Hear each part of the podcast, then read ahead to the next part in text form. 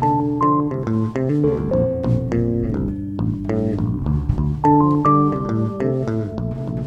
Fala galera do Hard Codecast, estamos aqui hoje com mais um episódio da nossa série de carreira internacional e hoje nós vamos bater um papo muito legal com o Jonathan Santos, que é um desenvolvedor especialista em desenvolvimento mobile, que já passou por várias empresas no Brasil e hoje é um mobile senior developer na Aer Lingus, a maior empresa aérea da Irlanda. Comigo aqui, como sempre, está o Daniel. Opa, tudo bom, Kelson? Tudo bom? Então, vamos lá. Life, light of light of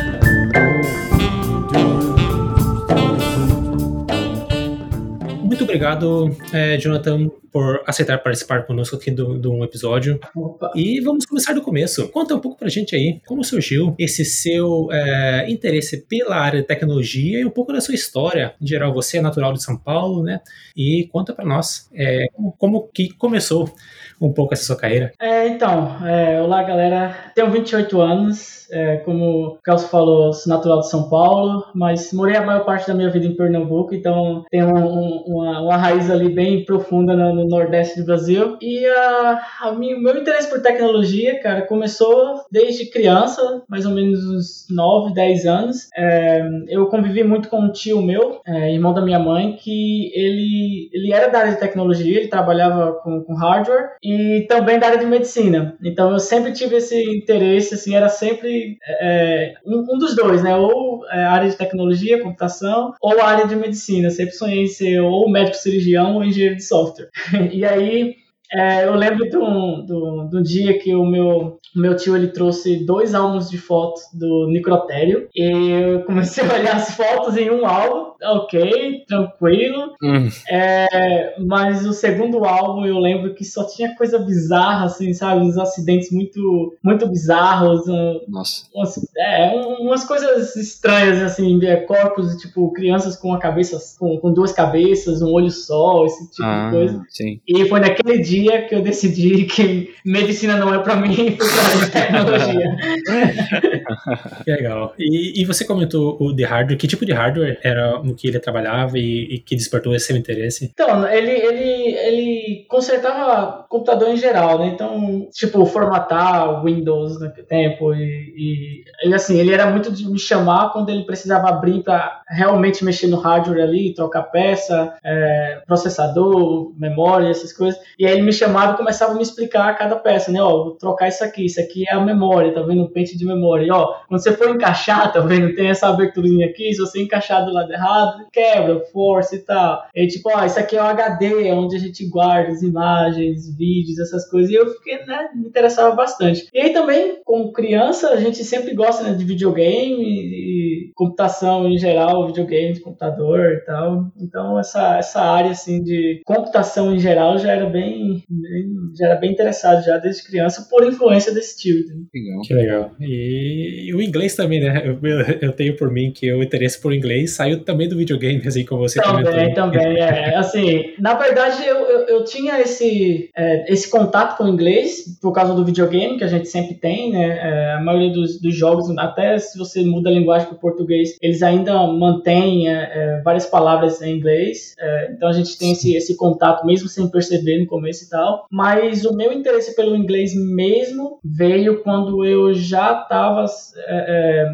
com planos de, de começar a faculdade, engenharia de software, ciência da computação ou algo do tipo. E aí é, eu sempre fui muito ambicioso, sabe? Tipo, desde de, do começo da faculdade eu comecei a traçar um plano para mim de como eu poderia, em algum momento da minha vida, se tornar independente financeiramente falando. É, sempre tive o, o, maior sonho assim de construir um software que, que seja avaliado em um bilhão de reais na época eu falava. então eu sempre tive esse, essa, essa ambição assim muito grande, sabe, quanto a isso. Então quando eu percebi que o inglês era essencial, eu falei não, eu tenho que correr atrás disso aí também, porque né, na, principalmente na área de tecnologia o inglês é meio que mandatório agora, né, obrigatório obrigatório. Ah, sim, com, com, certeza. E pegando esse gancho de que você comentou dos seus estudos, e onde, onde hum, você iniciou a sua formação acadêmica? Foi em São Paulo também?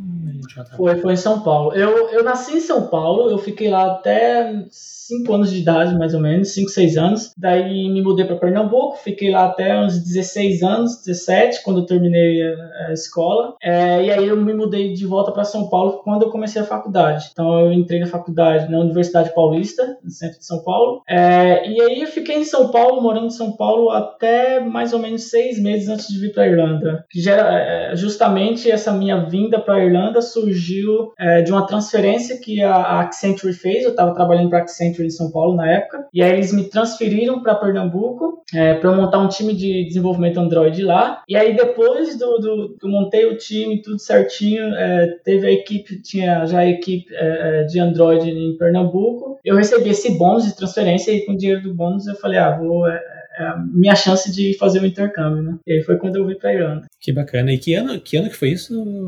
É, foi em dois 2015, mais ou menos, 2015. Meados de 2015, é. É, bem, bem no, no boom mesmo, foi um, foi um timing perfeito, eu diria que eu, eu cheguei na Irlanda em 2014 e todos os contatos que eu acabei conhecendo e comentaram que foi mesmo um boom estrondoso a Irlanda, em, em Dublin mais especificamente, e é, que legal, que legal que você tomou essa iniciativa que, que acabou uhum. aí dando, dando, muito certo.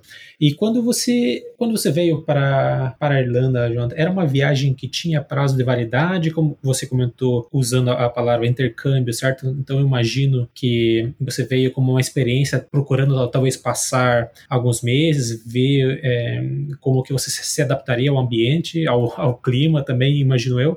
E ou foi já algo pensado que você veio veio para não, eu quero ter uma experiência, mas vou fazer de tudo para me solidificar uh, no país. Então, eu vim com a cabeça de que eu queria morar, entendeu? Eu queria, eu, eu, iria vir e não iria voltar mais. Sim, eu queria construir uma carreira aqui, uma experiência internacional, arrumar um emprego na área. Eu, eu vim com essa, essa mentalidade. Só que assim, é, eu já, já tinha em mente que não iria ser fácil, porque meu nível de inglês quando cheguei aqui era muito pouco. Eu basicamente sabia algumas cores, os números e as palavras que a gente usa em linguagem de programação. Mas assim, mesmo assim, essas palavras eu não conseguiria montar uma frase, entendeu? Porque a gente usa palavras, né, while, for, if, e aqui, mas né, a gente meio que sabe o significado que a gente usa na programação, mas eu não conseguiria montar uma frase. Então, eu já sabia que a possibilidade de eu é, arrumar um trabalho na área que conseguir ficar era muito baixa. Então, na minha mente, eu tinha o seguinte: hum. eu vou, vou tentar ficar. Mas se hum. tudo der errado, eu volto para o Brasil com um nível de inglês que eu posso colocar aqui no currículo que eu consigo me comunicar né, facilmente. Uhum.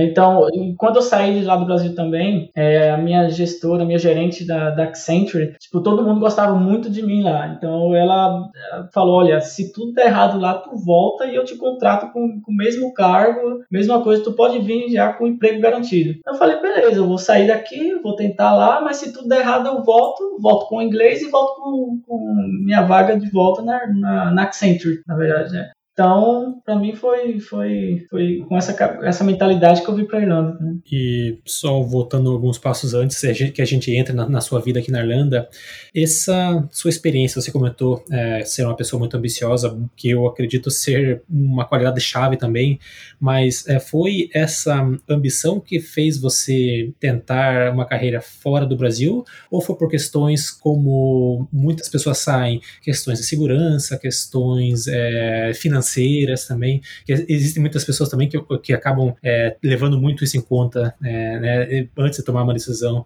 E qual, qual foi é, o fator-chave que fez você tomar essa decisão? Definitivamente foi a ambição.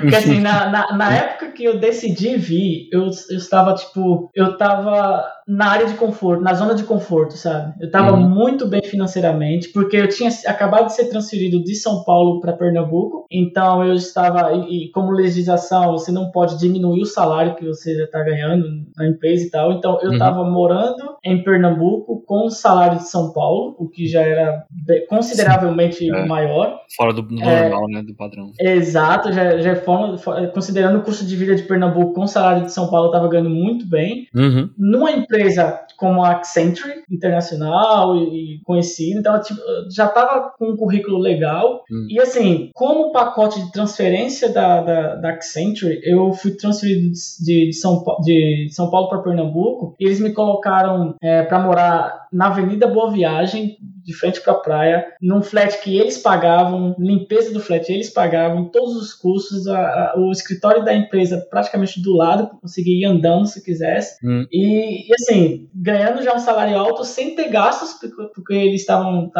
pagando flat e, e- e tudo, é, transporte, estava tudo, tudo pago, tudo incluso no, no plano de realocação da empresa. E ainda tinha esse bônus é, que, que eles me forneceram por causa dessa transferência. Então, assim, financeiramente falando, profissionalmente falando, eu estava numa zona de conforto que eu poderia ter ficado ali por bastante tempo, entendeu? Até porque é, inicialmente esse, esse acordo com o flat, pagamento das contas, transporte e tudo, era de seis meses, é, podendo ser renovado por mais seis meses.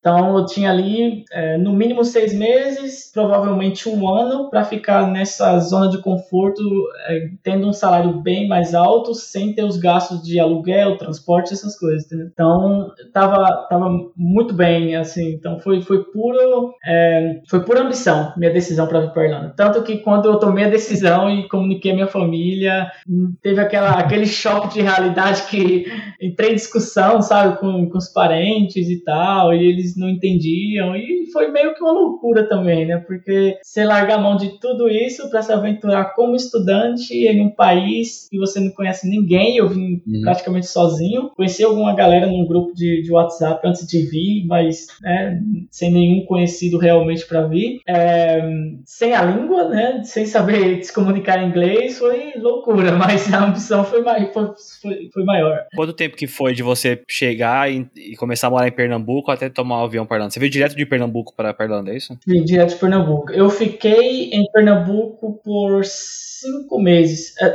Na Hum. verdade, quase seis meses, porque eu lembro que assim que eu tomei a decisão de vir, no quinto mês, mais ou menos, é, eu comuniquei a empresa para tirar o aviso prévio e eles Uhum. tentaram me, me manter na empresa é, e renovaram o contrato com o flat e tal. Então, tipo, me deram mais seis meses. Não, aguenta aí mais seis meses e, e deram, tipo, renovaram o contrato com o flat e tudo. Então, isso foi bem já no sexto mês. Morei em Pernambuco por uns cinco, seis meses, cinco meses e meio nessa situação e aí vim pra Irlanda. Mas qual, qual foi, assim, o estalo mesmo? Porque, porque ambição, assim, é... é, Acho que foi, assim, o, o fator decisivo, né? Mas, assim, qual foi, assim, o ambiente ou o entorno que, que te fez decidir? Então, porque, como eu falei, quando eu entrei na faculdade, eu realmente, eu literalmente tracei um plano, coloquei no caderno escrevi um plano de Hum. como que eu iria conseguir essa, essa independência financeira. Então, começava com a faculdade na área de tecnologia,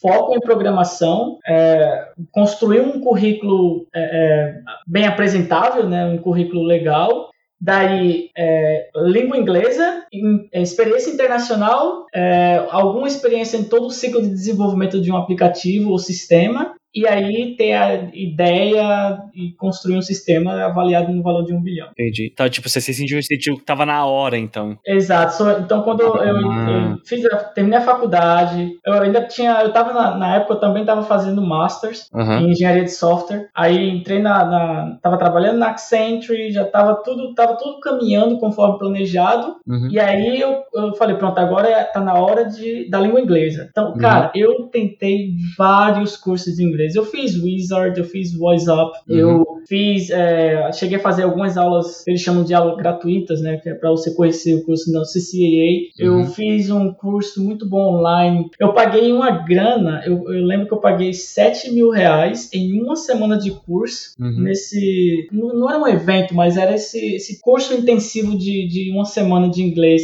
na Avenida Paulista, em São Paulo, desse cara vindo do exterior, que, tipo, a, a- a apresentação do curso era tipo, ah, aprenda a falar inglês em uma semana, inglês na semana. 7 mil reais. Eu falei, cara, eu não tenho essa grana, mas sabe o que eu fiz? Eu fui no banco, eu peguei folhas de cheque, Aham. paguei o curso inteiro em cheque pra ficar pagando em cheques depois e Aham. fiz esse curso de uma semana. E ainda assim, eu acho que eu tinha uma dificuldade tão grande que eu fiz tudo isso e falei, cara, não tem outra forma. Eu tenho que tentar ir pro exterior fazer o intercâmbio, porque no Brasil eu não consigo falar inglês.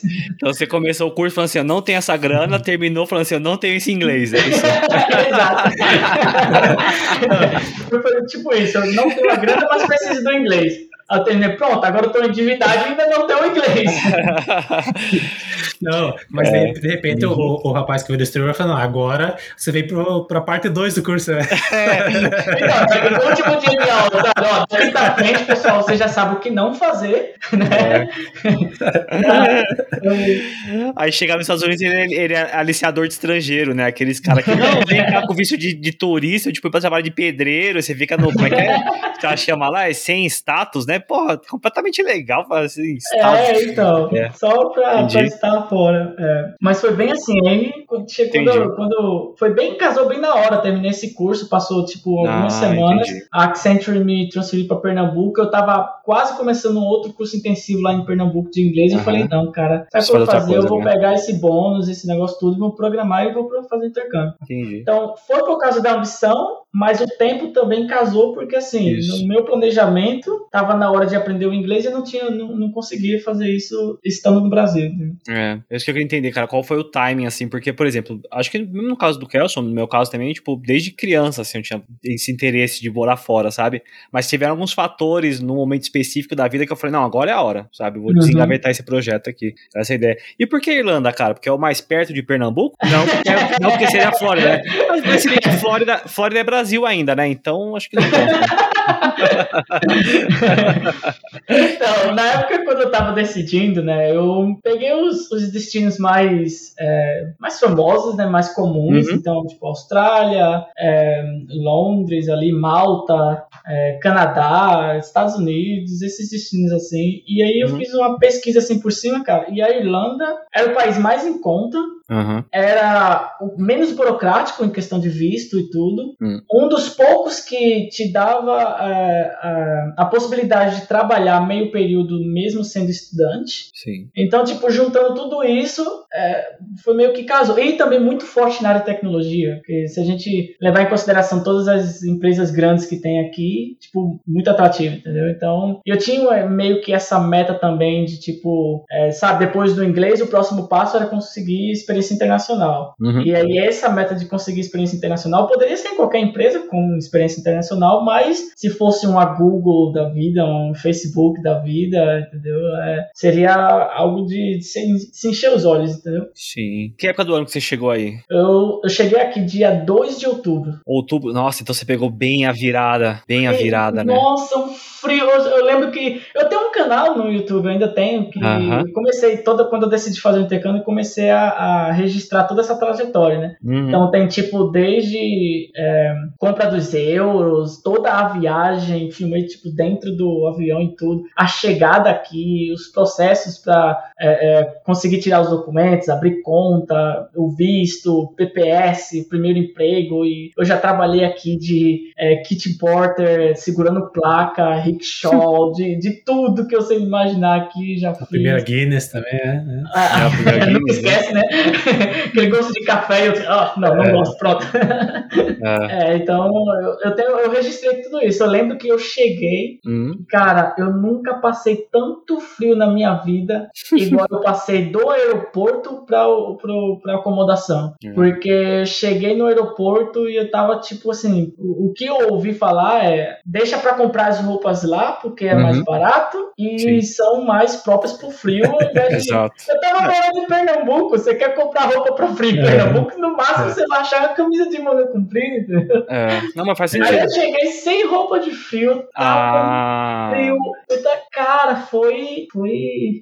Difícil, foi difícil. Quanto tempo você se adaptar É. ao frio aí? Ah, não me adaptei até hoje. Não, zoeira. É. Mas É real? é, eu, eu acredito que, tipo, eu sofri todo aquele inverno de outubro até meados de março. Isso. por ali, abril. Uhum. E aí, é, acho que no.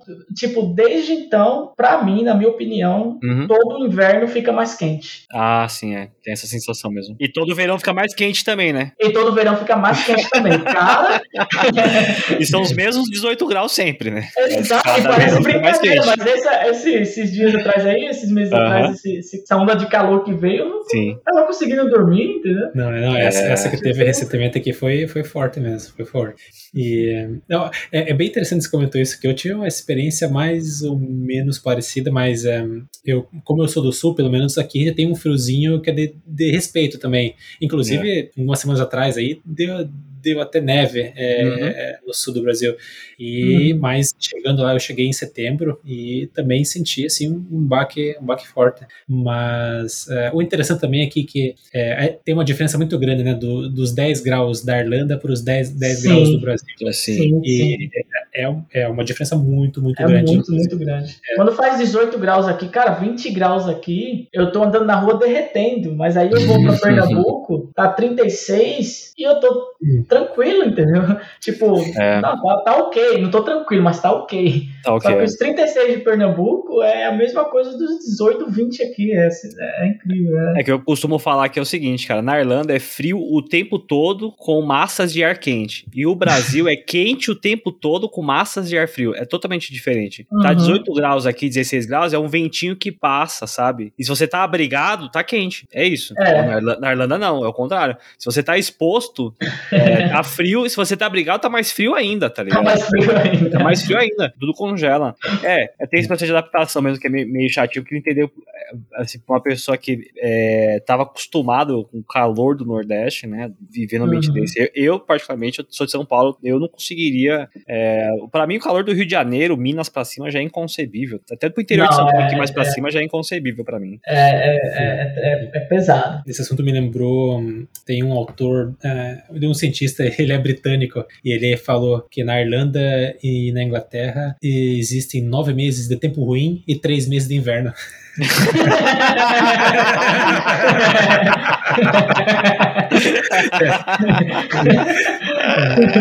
Enquanto no Brasil, em Pernambuco, de onde eu vi, tem as quatro É. estações: é verão, calor, quentura e mormaço. Tá Ah! eu acho que no Brasil não tem nenhum lugar que tenha assim, as quatro estações muito fechadas. A gente tem muito duas, né? Assim, ou tá calor ou tá frio. É, É isso. E, e- e mais pra cima, norte, norte, não, não nordeste, norte de fato é assim, é calor ou calor com chuva, né? É isso. exato. Já é, ou tá calor, é, ou tá calor com chuva, é. Ou tá chovendo ou não, pronto. E Pernambuco é também assim? É, Pernambuco também. Ah, não sabia. chega, é, Pernambuco é tipo, ou tá chovendo ou não tá chovendo. É período de chuva e período sem ser chuva. Mas o calor é Hum, constante. Fantástico. Que fantástico. Isso é legal.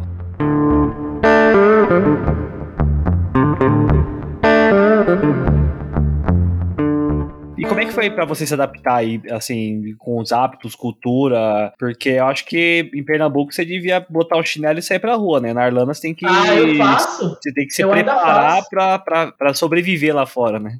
É, mas assim, eu ainda faço, tipo, de, de colocar o chinelo, sair e tal. Eu, eu- o que eu acho da hora aqui na, na Irlanda é isso também, porque a galera não é, não tem, você não sente aquele preconceito da galera tá te olhando, Uhum. sabe? Tipo, te julgando pelo que você tá vestindo ou não. Então, Sim. quando eu vejo assim, ah, dá pra ir de chinelo, eu vou de chinelo na rua, vou, né? Tipo, sem preocupação de ser julgado, sem nada. É. Agora eu acho assim, em termos de adaptação, o que, o que eu mais sofri aqui mesmo, eu acho que só foi a língua. Assim, até o clima, depois do. Tipo, passei um frio do nada e tal, mas aí você compra é, é, as roupas né, apropriadas Uhum. e tal, e aí você se enche de roupa ali. E você sobrevive. Agora, a linguagem, cara, eu lembro que é, eu passei por cada história sem, sem saber falar inglês nem nada. Eu lembro que quando eu cheguei na imigração, meu inglês era tão zerado Uhum. que eu lembro que na imigração o cara começou a falar perguntas né, e eu falando yes pra tudo, yes, yes, e ele blá, blá, blá, e eu yes, e pedindo a Deus que não fosse uma pergunta que a resposta fosse não ou que fosse uma pergunta composta, assim, que eu precisasse responder alguma coisa. Aí teve uma hora que ele perdeu assim a paciência, pegou a pasta da minha mão e começou a procurar os documentos por ele mesmo. Só yes, yes pra tudo. Fala yes, dá um sorriso e, e vai. Nossa. Eu lembro, eu lembro aqui que eu, é, assim que eu cheguei, acho que uma semana assim que eu cheguei, né? E você sai postando foto, né? Tirando foto em tudo que é lugar e tal, postando foto. Aí tinha uma, uma essa polonesa que começou a dar likes em todas as minhas fotos no Instagram. E aí a gente começou a conversar, né? E aí, claro, translator ali pra tudo. E a gente marcou de sair no outro dia assim, e ela queria ir no McDonald's. Eu falei, beleza, bora. Aí eu marquei tudo e depois eu falei, cara, mas eu não sei falar nada inglês. Eu vou no McDonald's sem falar inglês, como que eu vou pedir os lanches e tudo, entendeu? Number one. Não, mas aí é que Number one. tá. Big Aí é que potato. Dá pra pedir. Não, mas é que tá. Eu achei que tinha os números assim, igual no Brasil. Hum. Né, que eu ia chegar e dizer, né, apontar pro número e ela ia saber o lanche. Mas aí, Uhum. quando eu cheguei, eu tô na fila e a situação é, eu na fila, com uma polonesa do meu lado que eu não conseguia entender absolutamente nada do que ela tava falando, só com um sorriso no meu rosto assim, e Uhum. chegando a minha hora de pedir. E eu tava, meu Deus, o que que eu Suando faço? frio. Hum. Aí eu lembro Até que aquele momento, o mais importante da sua vida, né? Ou isso eu morro de fome, né? Sei lá. Exato. Eu cheguei, eu lembro que chegou a minha vez de pedir e eu apontei assim pra parede, pra foto do lanche que eu, que eu queria e ainda falei assim, this, e apontei Uhum. pra parede lá. Aí ela falou alguma coisa e eu falei yes. E era uma salada Uau. no McDonald's. A, a menina lá, a polonesa, pegou um hambúrguer, batata, tipo, combo inteiro, e pra mim veio um potinho assim com uma salada e um filé de frango com um garfo descartável. Quem nunca, né? Quem nunca? é? E esse foi o primeiro McDonald's na Irlanda, cara. O- os meus, com os meus amigos na Irlanda, a gente falava isso aí, que a certeza era o que a gente ia pedir. O que a, o que a gente não sabia é o que ia chegar. Que ia chegar. É, exato, exato. E teve muitas situações assim. Primeiro chip, quando eu fui comprar. Chego Uhum. na loja e eu tô aqui, né? Chip, chip. E a mulher, ah, e eu, chip, chip. Ah, putz. sabia, SIM card, eu, o que, que é SIM card? né? Pra mim é chip. chip, e nada, e nada. E aí ela foi lá dentro, voltou e me mostrou a foto do SIM card. Eu falei, é, é isso aí mesmo, né? Apontei. Aham. E aí ela começou a perguntar algo e eu, sem saber o que, que ela tava perguntando, até Respondeu o momento que ela yes. também perdeu a paciência, tirou o celular da minha mão, abriu o celular, era só pra saber o tamanho. Se era Ah, nano, tá. se era micro. e Sim, eu sim, não sim. fazia a mínima ideia. Só tava dizendo chip, chip saí de lá com o chip. Deu certo, vai, deu certo. Deu certo. é. Quanto tempo foi pra você se adaptar, Legal. então, como um todo? Aí vem a surpresa, cara, porque eu foquei tanto no começo. Uhum. Tipo, o meu, o meu, minha rotina dia a dia na Irlanda nos primeiros dois meses e meio, três meses, Hum. era acordar de manhã cedo, ir para a biblioteca do shopping e aí eu revisar todo o assunto de inglês que eu estudei no dia anterior da escola. Daí sair de lá e ir direto para a escola, aí ficar na escola de meio-dia até as 5, sair da Hum. escola ir para casa, tomar um banho e ir para os pubs de conversação, onde eu só Hum. sentava e ouvia a galera falar inglês e ficava lá. Então eu fazia isso sem, sem é, é, exagero, sem sair da rotina todos os dias. Pub de conversação à noite todos os dias. No fim de semana, como eu não tinha escola, eu ficava em casa assistindo Netflix com legenda. Mesmo Sim. sem entender, colocava lá em inglês, colocava a legenda em inglês e ficava olhando pra tela e tentando entender alguma coisa. E à noite, eu sempre dormia ouvindo podcast em inglês. Ah. Sem entender, mas colocava lá o fone de ouvido bem volume bem baixinho e pegava no, no, no- no sono ouvindo podcast. Eu fiz isso intensamente desse jeito assim por tipo dois meses e meio e eu lembro que eu lembro a situação mais ou menos dois meses depois que eu tô no fim de semana assistindo um filme eu tava assistindo é, é, Hunger Games Uhum. e aí, assistindo o filme com legenda em inglês, e aí eu comecei assim, meio que entender, e eu falei, eu, eu tô- acho que eu tô entendendo sem ler. E aí eu tampei assim a legenda com o braço, nem tirei a legenda, eu tampei a legenda com o braço assim da tela do, do, do, do notebook e eu comecei a entender sem ler a legenda e comecei a chorar. Hum. E aí meu flatmate, tipo, cara, não acredito que você tá chorando assistindo Hunger Games. Eu falei, não, cara, eu tô chorando. filme bonito, filme bonito. É, falei, não, cara, eu tô chorando porque pela primeira vez na minha vida eu tô entendendo tudo que a pessoa tá falando aqui no filme sem ler a legenda, cara. E eu comecei a chorar e foi tipo assim, o divisor de água, sabe? E dali eu comecei a, a conseguir fazer entrevista em inglês, porque é o primeiro processo aqui. Praticamente todas as entrevistas que eu fiz, a pr primeira parte do processo era a conversa em inglês, é, ou com, com o próprio é, RH da empresa, ou com, com os recrutadores, LinkedIn, mas sempre tinha ligação. E era a minha maior dificuldade. Mesmo quando eu já estava conseguindo me comunicar um pouco em inglês, mas conversar com um irlandês pelo celular em inglês, para mim era tipo assim, cara, nunca vou conseguir fazer entrevista aqui. Mas aí depois de dois meses e meio, mais ou menos, eu comecei a conseguir me dar bem nas entrevistas pelo telefone, e aí foi quando eu falei assim, não, ah, eu consigo me comunicar, eu vou agora focar em tentar arrumar um emprego na minha área. Entendeu? Então, deixa, então você foi com, com visto de estudante, então? Sim, sim. E aí, provavelmente naquela época era um ano visto ainda, né? Um ano visto era. Um ano, né? Acho que hoje são só oito meses. Oito ah, meses. Oito, né? é, os últimos seis anos pra cá são só oito meses. Ah, inclusive, quando eu fui pra Irlanda, acho que o, eu fui o último remessa, assim, que eram 12 meses. Depois já tinha mudou pra oito. E aí você ficou, então, vai, aqueles seis meses do inglês, e aí você se sentiu confortável, você falou, super intensivaço, e aí, aí foi daí que você arrumou um trampo, é isso?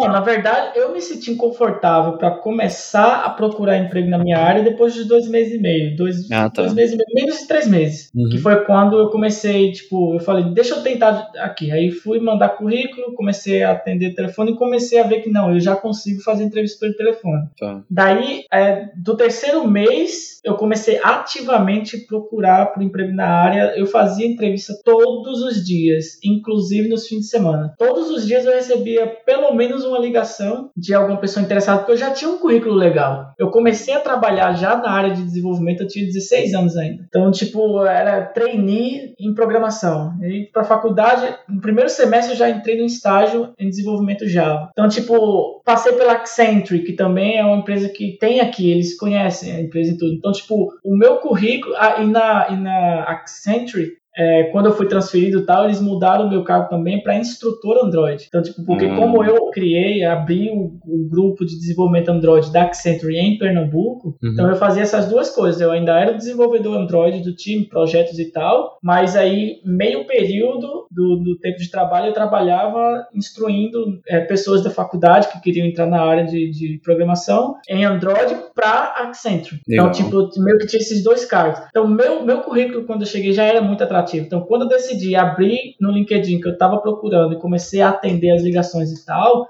Cara, eu comecei a fazer entrevista todos os dias, inclusive nos fins de semana. E aí sempre caía no mesmo problema. Mas você já tem o Stamp 4? Não, não tem. Preciso de aplicação por visto. Ah, a gente não está aplicando. Ou tipo, ah, a gente precisa de alguém para ocupar a vaga tipo, o mais rápido possível e o processo do visto pode demorar até três meses e tal. E aí eu fiquei do terceiro mês até o sexto mês, praticamente fazendo entrevista todos os dias, até conseguir no sexto mês a WordNet. Ah, Que e legal. aí eles bancaram o tempo do visto, o processo do visto. Exato. E aí eu lembro que, tipo, eu, eu arrumei o trabalho na WordNet na última semana de curso. Então foi exatamente seis meses depois que eu cheguei na Irlanda. Na última semana de curso, eu arrumei o trabalho na WordNet. Tanto que, tipo, eu falei pro, pro, pra escola lá que eu não ia conseguir fazer a última semana do curso. Porque era justamente na semana que eu começava a trabalhar na WordNet. Ah, então deu tudo certo, cara. História bacana, hein? História bacana, né? Como é que é, é, geralmente assim, essas entrevistas? Você fazia tudo por telefone, é pessoalmente? Os caras perguntavam alguma coisa específica de Android ou de Java? Sim, sim. Geralmente, 90% das entrevistas que eu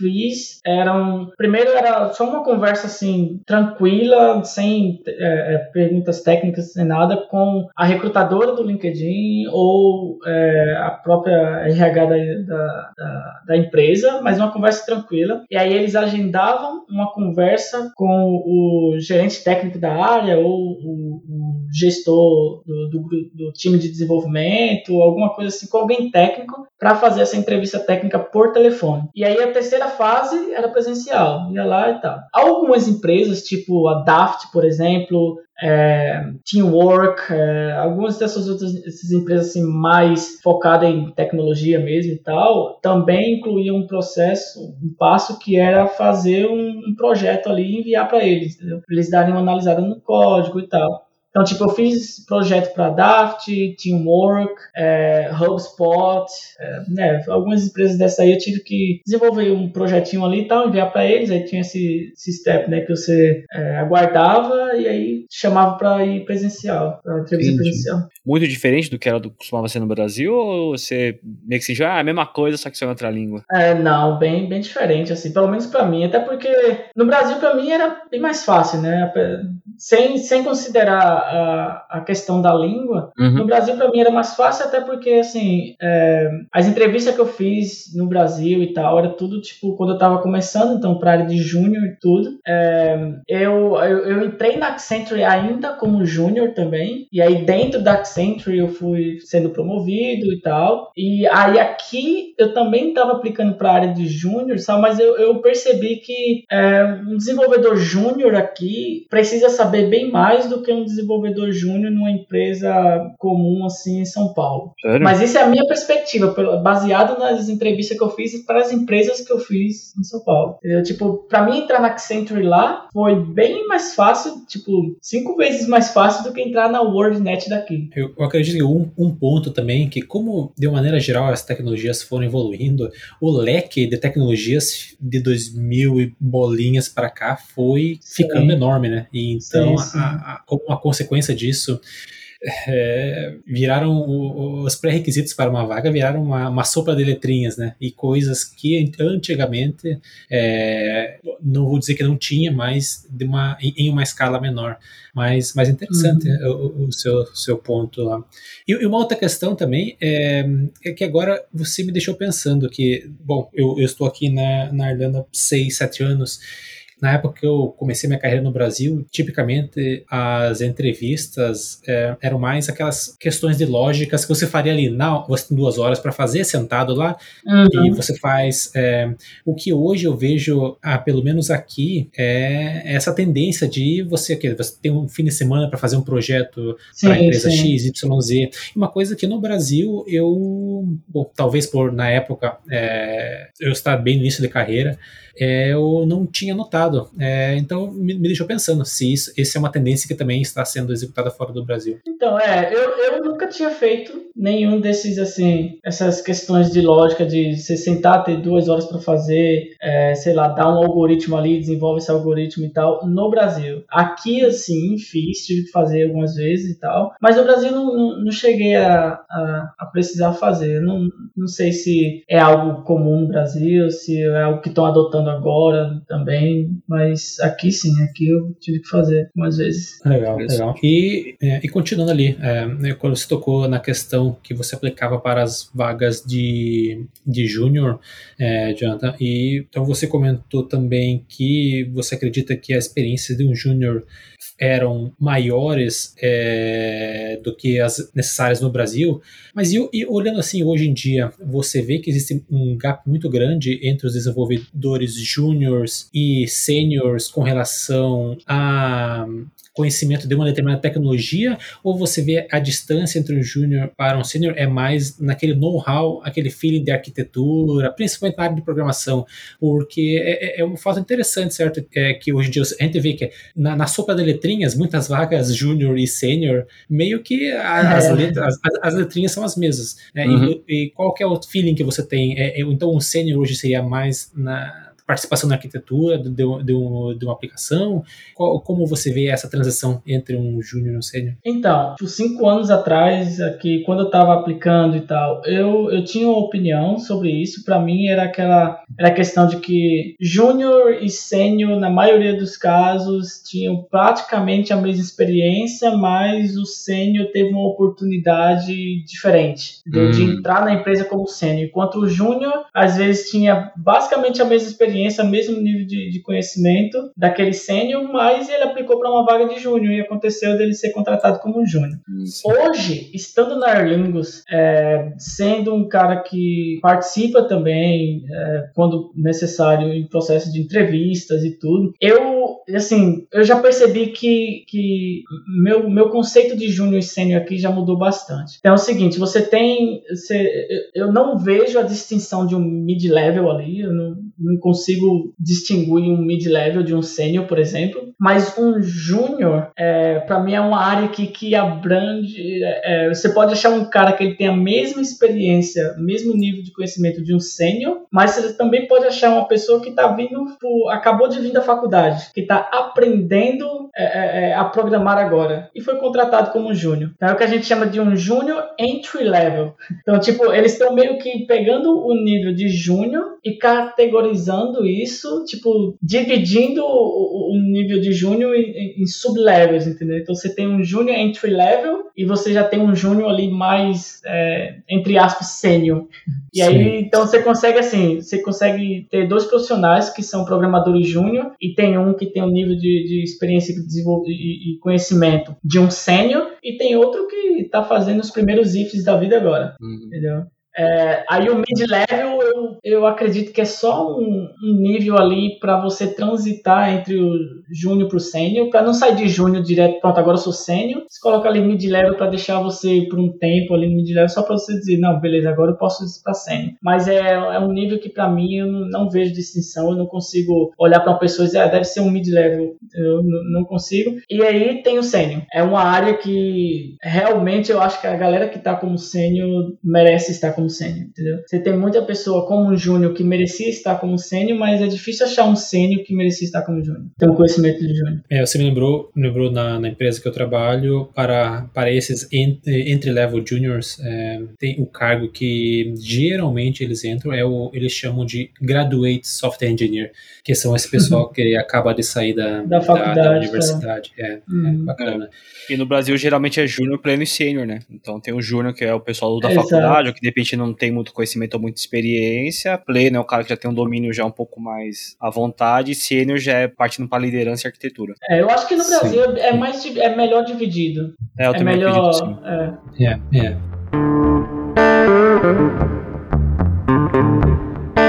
Então, você comentou aqui, você conseguiu a, a posição na WordNet, e, inclusive é a empresa que a gente estava conversando em off aqui, que o Leandro é, trabalha, o Leandro, uhum. o Leandro que não pôde participar com a gente hoje, e depois de um tempo trabalhando lá como Bio Developer também, e hoje você trabalha na, na Aer Lingus, né? Como Isso. comentei na, na nossa introdução, a, é a maior empresa aérea da, da Irlanda. Então, é, acho que a gente pode começar é, pelo a informação que o pessoal está mais querendo saber aí, já recebemos muitas mensagens aí, que qual que é o voucher que tu coloca lá para passagem? qual é o cupom de desconto, né? Qual é o código, né? Então, é Arlinhos 1, 2, 3, entendeu? Essa, essa deve ser a senha do Cisa de mim lá do. é, não, então, é, é, um, é um sistema, é um sistema interno que a gente usa para fazer o, o, booking, né? Que só a gente tem acesso e tal, para fazer o, o booking das passagens. Hum. Assim, cara, é sensacional. É a primeira vez que eu tô trabalhando para uma empresa, né, uma companhia aérea e tal, e para mim é tipo uma pessoa que gosta de viajar, eu gosto de ter uma ambição também de conhecer todos os países do mundo. A algum ponto eu vou conseguir fazer isso é sensacional. É, é, simplesmente assim, surreal, né? Porque eu tenho. É, os benefícios vão de, de stand-by flights ilimitados hum. é, a tipo voos que, que você consegue fazer o booking sem ser stand-by e você pagar só a taxa do aeroporto, entendeu? E aí você consegue estender esse benefício para amigos ou família. Então é, é, é bem eu, eu amo os benefícios da Aer Hum. É um dos motivos que eu nem penso em sair no momento.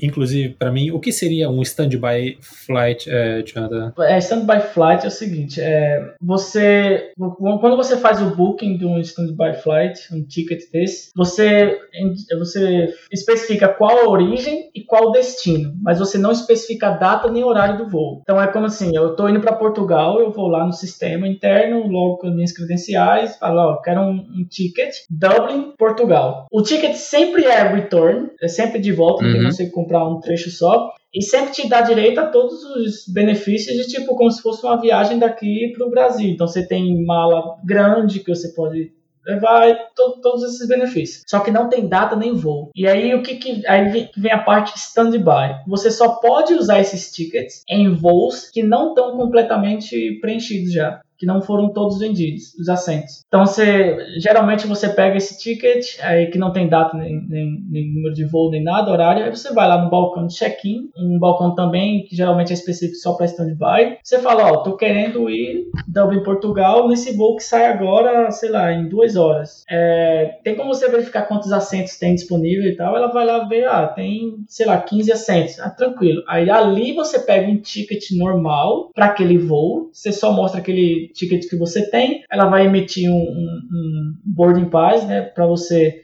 dar aquele voo e dali para frente você é um viajante normal. Você é, ali você já tem seu assento e tal. Que interessante. Mas só vale pro dia, é isso? Chega no aeroporto e fala, ó, ah, esse aqui tá cheio. Ah, mas peraí, talvez o da- daqui duas horas e meia tenha uma vaga.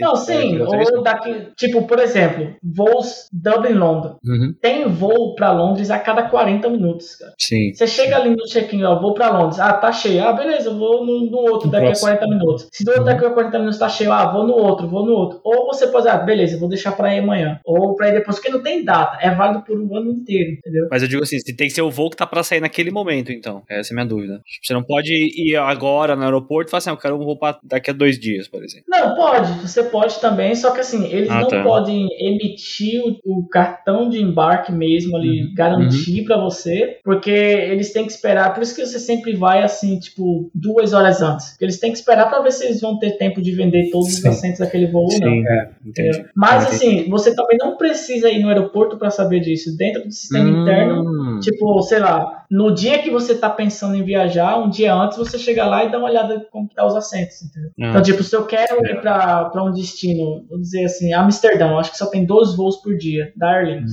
uhum. É, eu quero ir pra Amsterdã amanhã. Eu vou entrar hoje no sistema, dar uma olhada. Tipo, aí tem 15 assentos. Cara, tem 15 assentos. Não vão vender 15 passagens de Dublin Amsterdã daqui pra amanhã. Tá. Tá tranquilo. Eu vou e vou. Ah, tem três assentos. Ah, beleza, agora é meu, meu, meu risco, entendeu? Eu Uhum. posso dizer, tem três assentos. Amanhã eu dou uma olhada, ainda tem os três. Eu chego no aeroporto não tem mais três. Hum. sim. E só tem um voo, tipo, se aquele for o último voo do dia, eu vou ter que esperar É, o próximo dia tá pra bom. embarcar. Entendi. E isso é, funciona na ida e na volta, porque todos os Ah. tickets são ida e volta. Então, tipo assim, eu vou pegar o cartão de embarque pra ida. Quando eu quiser voltar, eu vou ter que fazer todo o mesmo processo. Eu vou lá, eu verifico se tiver eu volto naquele dia, se não tiver eu volto no outro dia, entendeu? Putz, mas como é que fica, assim, só por curiosidade, como é que fica a logística do Airbnb nessas? Porque tem que dar check-out no Airbnb, por exemplo, né?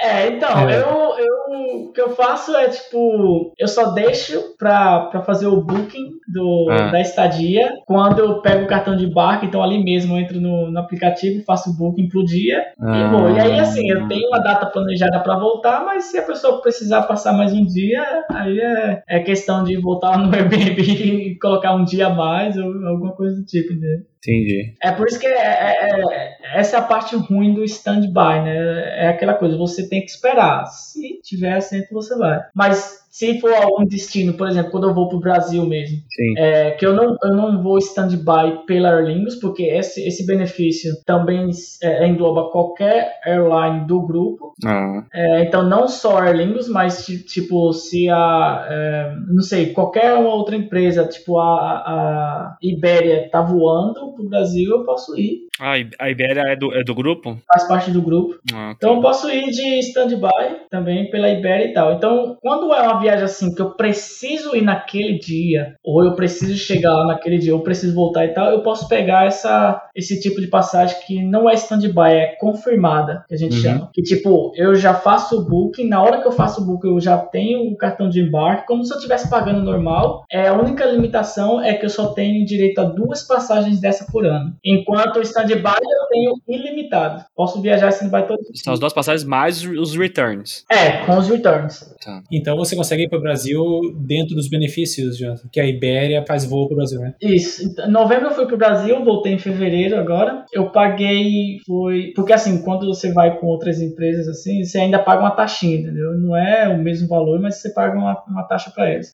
É, stand-by, praticamente, você paga só a taxa do aeroporto, praticamente. Tipo, eu consigo ir pro stand-by daqui para Nova York com a Aer Lingus, porque eles voam para lá, 60 euros e de volta. Nossa. Ah, então, então mesmo no stand-by você ainda paga as taxas do aeroporto. Do, do aeroporto, isso. Stand-by, Ah. as taxas do aeroporto. É, quando o stand-by com uma empresa terceira, aí você paga as taxas do aeroporto e mais uma taxa que a empresa, né, a, empresa do grupo cobra. E aí, por exemplo, eu fui pro Brasil agora em novembro, eu paguei 189 euros, algo do tipo. Nossa. É. As- Ainda é extremamente barato, entendeu? Mas. É tipo assim, umas quatro vezes menos do que o valor habitual, né? Exato, exato. E aí é, tem esse trick, né? Porque pode sair barato, pode sair caro também, dependendo da- do aeroporto que você está voando. Por exemplo, se eu quero ir daqui para Porto, é, é, Porto em Portugal tem uma taxa de aeroporto meio que absurda. Então eu pago tipo, é, sei lá, 50 e poucos dias, quase 60 euros stand-by para ir daqui para Porto.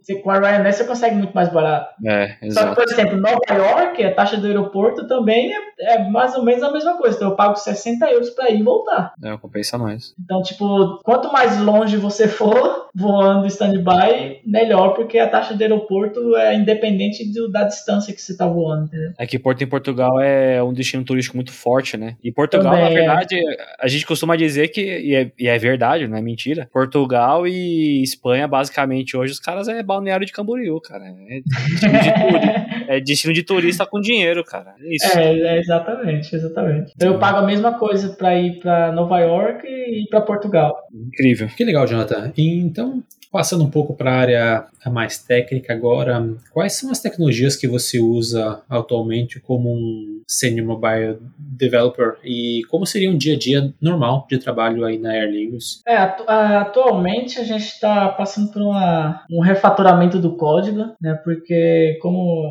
muito usando muita coisa antiga também, ainda metade do, do desenvolvimento ainda está sendo feito em arquitetura MVP, por exemplo, e aí agora a gente está trazendo para MVVM, introduzindo o View Model, Live Data, uh, Texture Components, é, o- o mais que a gente consegue usar, melhor, né? Quanto mais melhor. No momento também a gente está convertendo todo o código de Java para Kotlin, porque até então a gente ainda está desenvolvendo em Java. Então, atualmente, o que a gente está fazendo é o seguinte: se a gente vai desenvolver uma nova feature, a gente vai fazer o desenvolvimento em Kotlin, usando o MVVM como arquitetura. É, se a gente está trabalhando numa feature que já existe e, e o, a mudança é, é algo simples, algo pequeno, a gente continua fazendo Java, MVP, para ter um impacto menor naquela, no desenvolvimento daquela feature ou no, numa issue que a gente está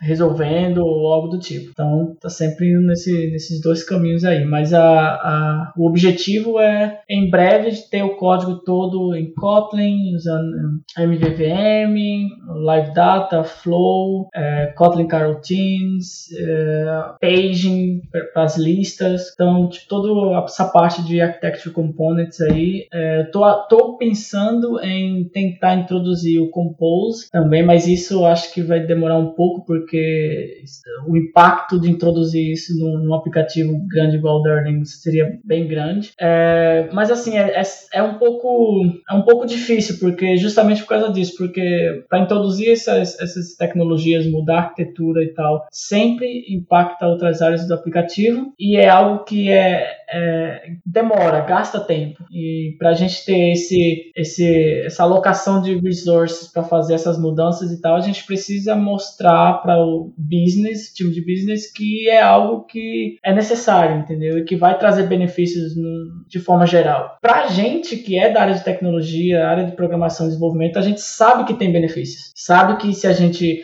trocar de Java para Kotlin vai ter benefício, se a gente introduzir Architect Components ali vai ter benefício. A gente sabe quais são os benefícios de tirar um memory leak, por exemplo. Mas para mostrar isso para a área de business é sempre é, um pouco mais complicado. Então, essas mudanças vêm é, aos poucos. E dia a dia na, na, na Erlingus, cara, é bem comum, assim, bem normal. A gente tem, a gente usa é, metodologia agile, o máximo que dá. Então, seria pela manhã a gente tem o o meeting, né, daily meeting, onde a gente fala mais ou menos, dá um update de do que, que a gente está trabalhando, as dificuldades que a gente tem, se tiver alguma, o que, que a gente fez ontem, o que, que vai fazer durante o dia, e se está precisando de ajuda ou algo do tipo, é, se tem algum, alguma coisa bloqueando, algo pendente e tal, aí faz esse meeting aí, a gente tem um sprint que demora duas semanas, então a cada duas semanas a gente tem um novo planejamento do que, que a gente vai fazer naquele próximo sprint. É, dentro de cada sprint a gente gente tem as, as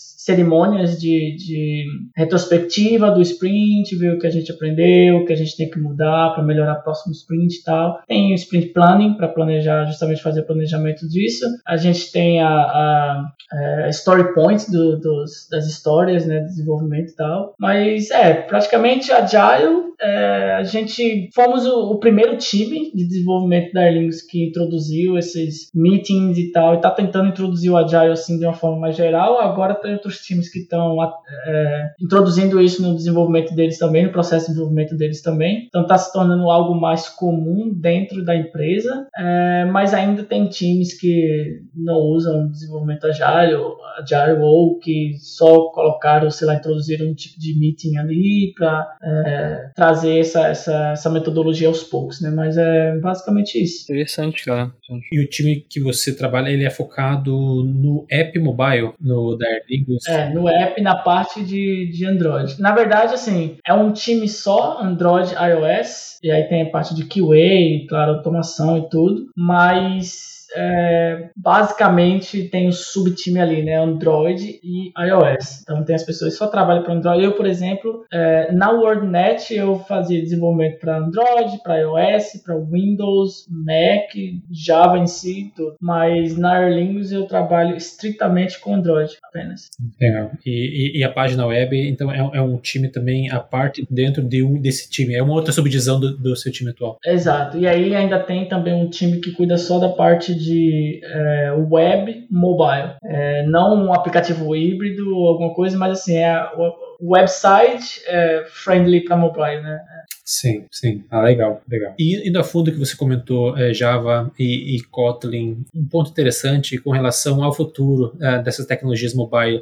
Hoje em dia, na sua opinião, é, Jonathan, existe ainda o, o, termo desenvolvedor mobile ou você acredita que como esse leque de tecnologias que um, um engenheiro mobile está precisando aprender está expandindo cada vez mais esses termos específicos de uma determinada área de desenvolvimento, sendo ela DBA, desenvolvedor mobile, desenvolvedor web, desenvolvedor é, de geladeira, app de geladeira, sabe?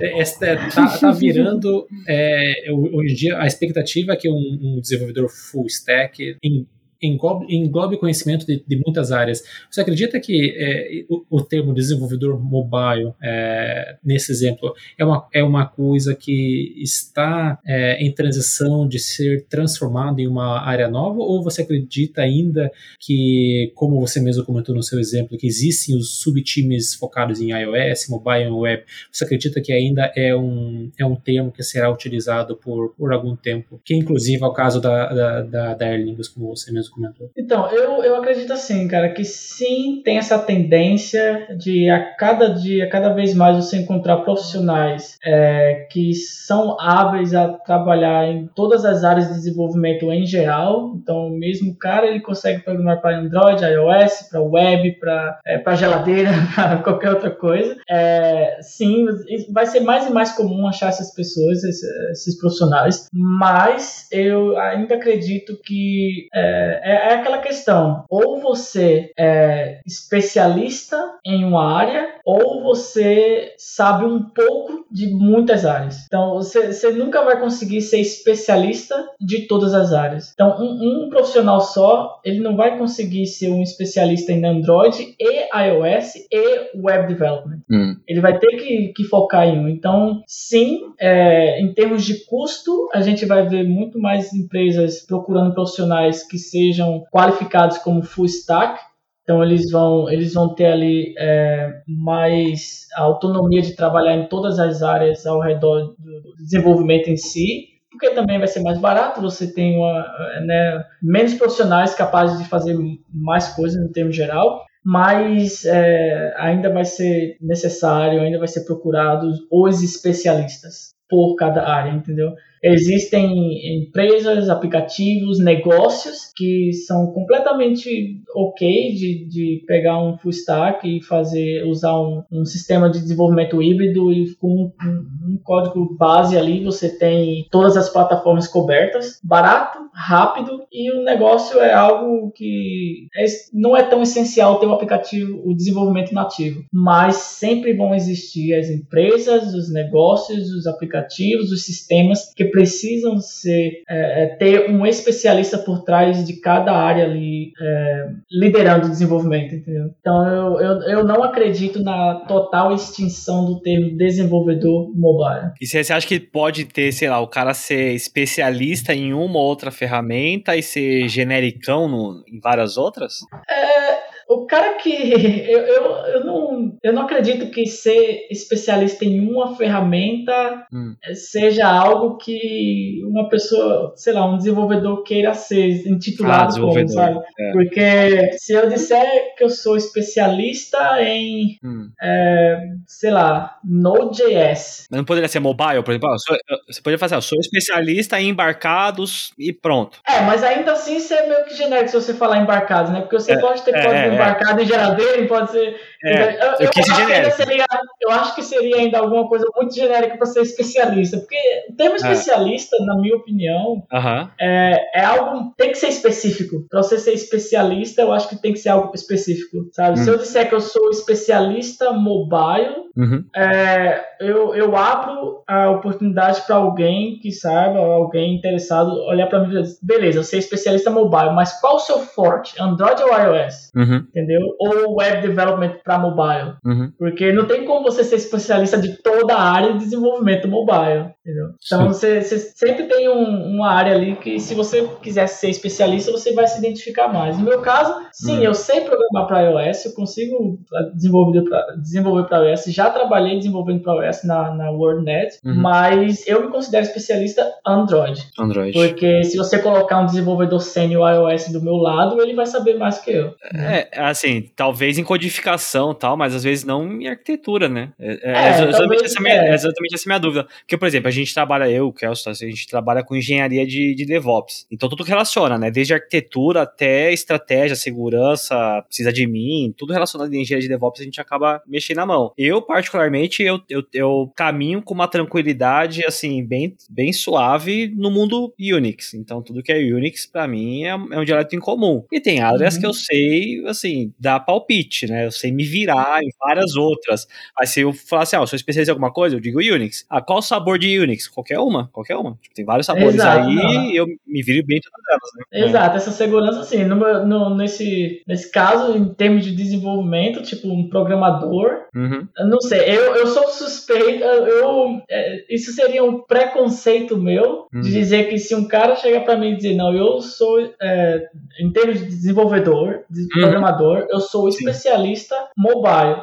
Como assim? Eu sou especialista em programar para Android, iOS e desenvolvimento web mobile. Especialista nos três, cara. Que mandou, mata no peito. Exato. Especialista nos três, cara. Caraca.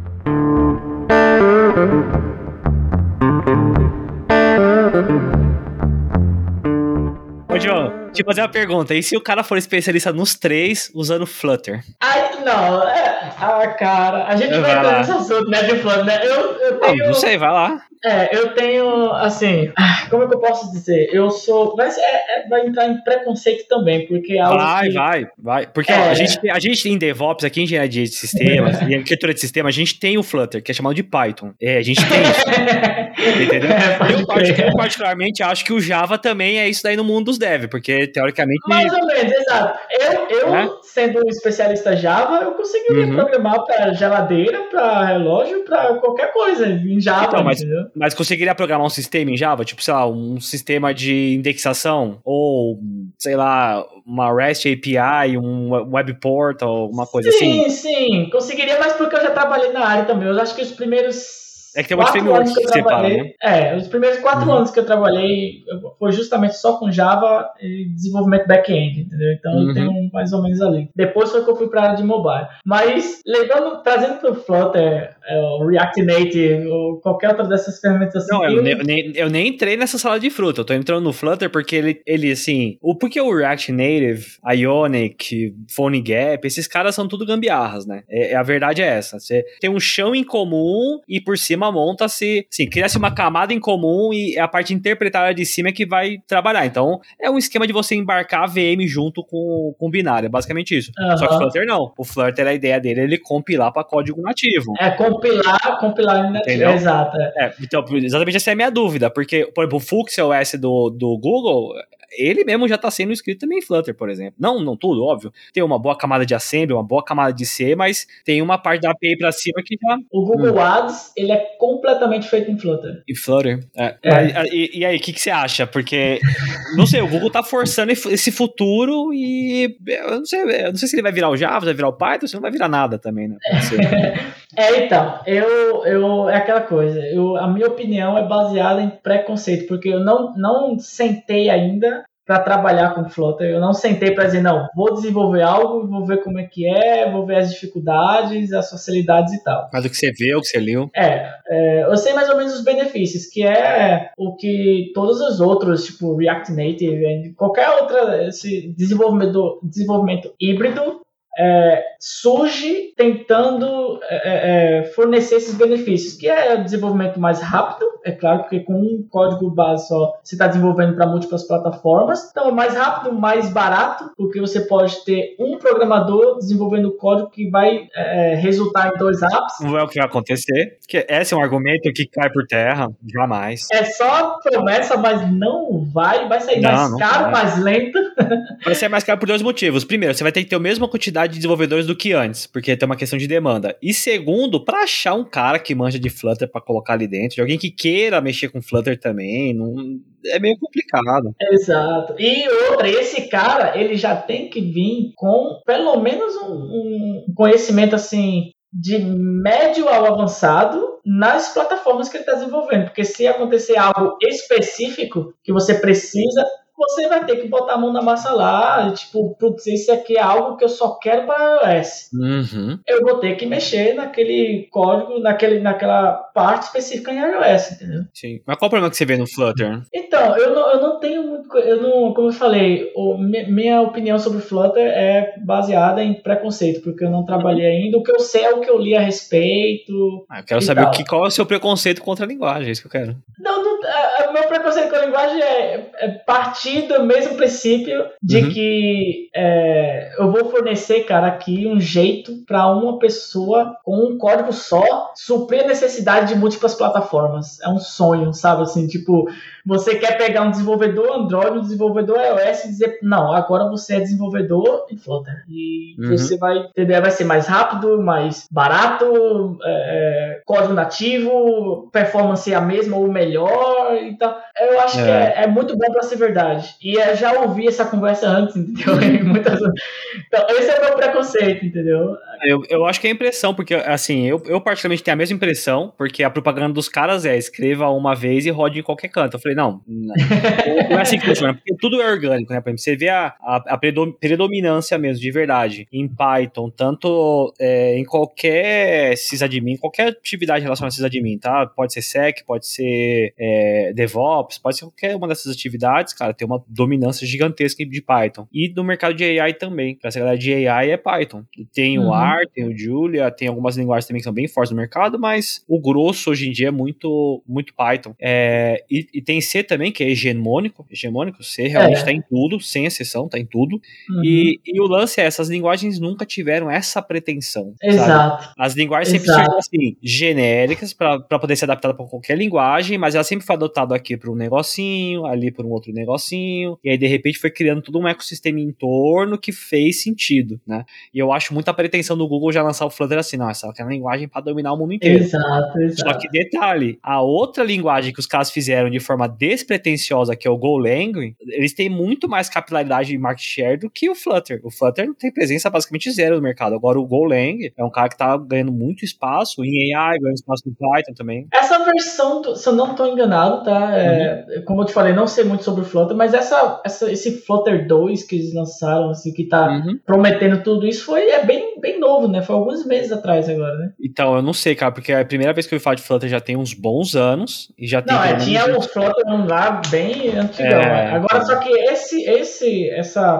propaganda de tipo, escreva uma vez, rode tudo e tal, e é. Tipo... Eu não sei, cara, porque lá atrás, três, quatro anos atrás, eu já tinha ouvido falar isso aí já. Foi isso que me chamou a atenção no Flutter foi assim. Eu falei, não, deixa eu dar uma olhada. Aí eu olhei, eu falei assim, cara, o negócio, por exemplo, que eu acho esquisito também no mercado Java é o closure. Assim, por que, que uma linguagem Lisp tá voltando, tá ligado? Depois de umas três décadas no ostracismo e, cara, não fazer sentido nenhum para ninguém, sabe? Aquele, aquela estrutura de codificação já foi comprovada assim que, porra, cara, não é assim, não que seja mais, a mais adequada, porque é meio complicado, né? Depende de caso para caso, mas assim, não é assim que atrai mais desenvolvedores, né? Tanto é que uhum. nunca saiu daquele universozinho lá atrás, né? Mas o mercado às vezes é esquisito, então eu não sei, cara. E o mobile tá indo pra onde, ô John, que você vê? Pro futuro aí? É, eu sou suspeito de falar porque eu sou né, engenheiro mobile e tal, mas, não, mas eu acredito que constante crescimento, é, cara, toda e qualquer empresa agora, qualquer negócio, para estar realmente no mercado, presente uhum. no mercado, ter aquela presença, precisa ter algo mobile, entendeu? A gente uhum. tá numa, numa, numa geração, numa sociedade que tá todo mundo com a cara ali na frente do celular, toda hora, todo momento, o dia inteiro. Você vai na rua, a gente andando, olhando para a tela do celular, você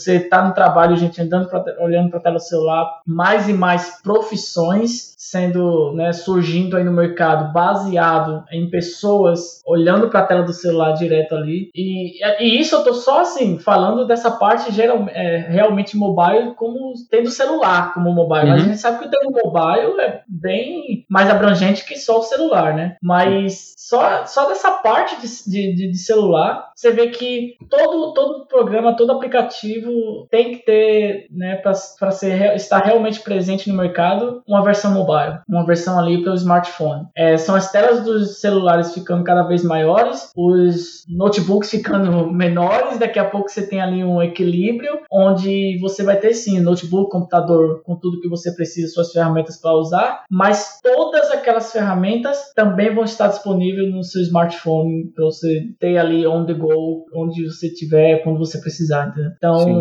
Empresas hoje já surgem, é, o que antigamente era aquela coisa, ah, vamos fazer o website e tal, e aí né, deixa essa parte mobile se precisar, o aplicativo não precisa que seja. Hoje em dia não, as empresas já surgem, não, a gente precisa ter o aplicativo, já é parte do desenvolvimento inicial, entendeu? Sim. Que é, é essencial. Você diz do modelo de negócio ou tipo apoio para o modelo de negócio? As empresas já estão surgindo já em torno de uma ideia de um aplicativo? Os dois, os dois. É, o que tem de empresas hoje em dia surgindo é, é, como, né, com a ideia de aplicativo, e aí, tipo, aquela ideia se torna a empresa, o negócio em si, uhum. como também empresas que já é, surgem, já estão no mercado ou surgem com a ideia que não tem nada relacionado é, ao mobile em si, mas precisam do aplicativo como apoio àquele negócio. Você é tem legal, cara. dois lados da moeda. Será que essa é a tal da industrialização 4.0? zero, né? Porque realmente isso é interessante que você falou, tipo, o Airbnb, ele até surgiu como um site inicialmente, mas ele virou algo com o mobile, né? Uber, outro excelente exemplo, cara, é, já, no, já surgiu em torno da ideia do mobile. E aí tem todas essas fintechs atuais hoje, né? É, que uhum. já nascem já com mobile, né? A estreia da empresa já é um mobile, né? É várias. Ah, e sem contar em crowdshipping, né? Por exemplo, o Deliveroo aí na Irlanda, o iFood, que é muito forte também no Brasil. São todos é, ideias, assim, de negócio que já surgem já em torno de um aplicativo, né? As empresas, é, é, é o,